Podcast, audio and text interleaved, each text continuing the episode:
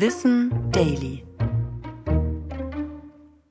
Wie Gurkenwasser gegen Glatteis hilft. In Niederbayern hat die Firma Develei seit einigen Jahren ein ungewöhnliches Projekt mit der Straßenmeisterei Dingolfing am Laufen. Develei liefert Gurkenwasser für den regionalen Winterdienst.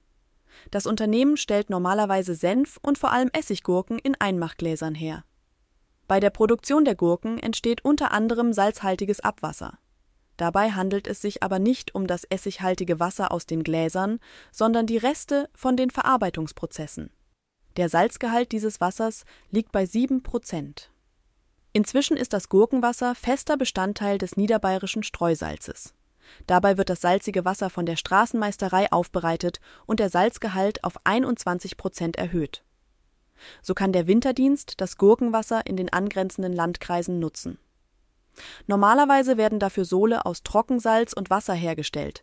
Dank des Gurkenwassers können bei der Herstellung jährlich rund 100 Tonnen Salz und 800.000 Liter Wasser eingespart werden. Das ist nicht nur deutlich umweltfreundlicher, auch Develei hat dadurch Vorteile. Denn die Firma muss sich jetzt nicht mehr um die komplizierte Entsorgung des Salzwassers kümmern. Das war Wissen Daily, produziert von mir, Anna Germeck, für Schönlein Media.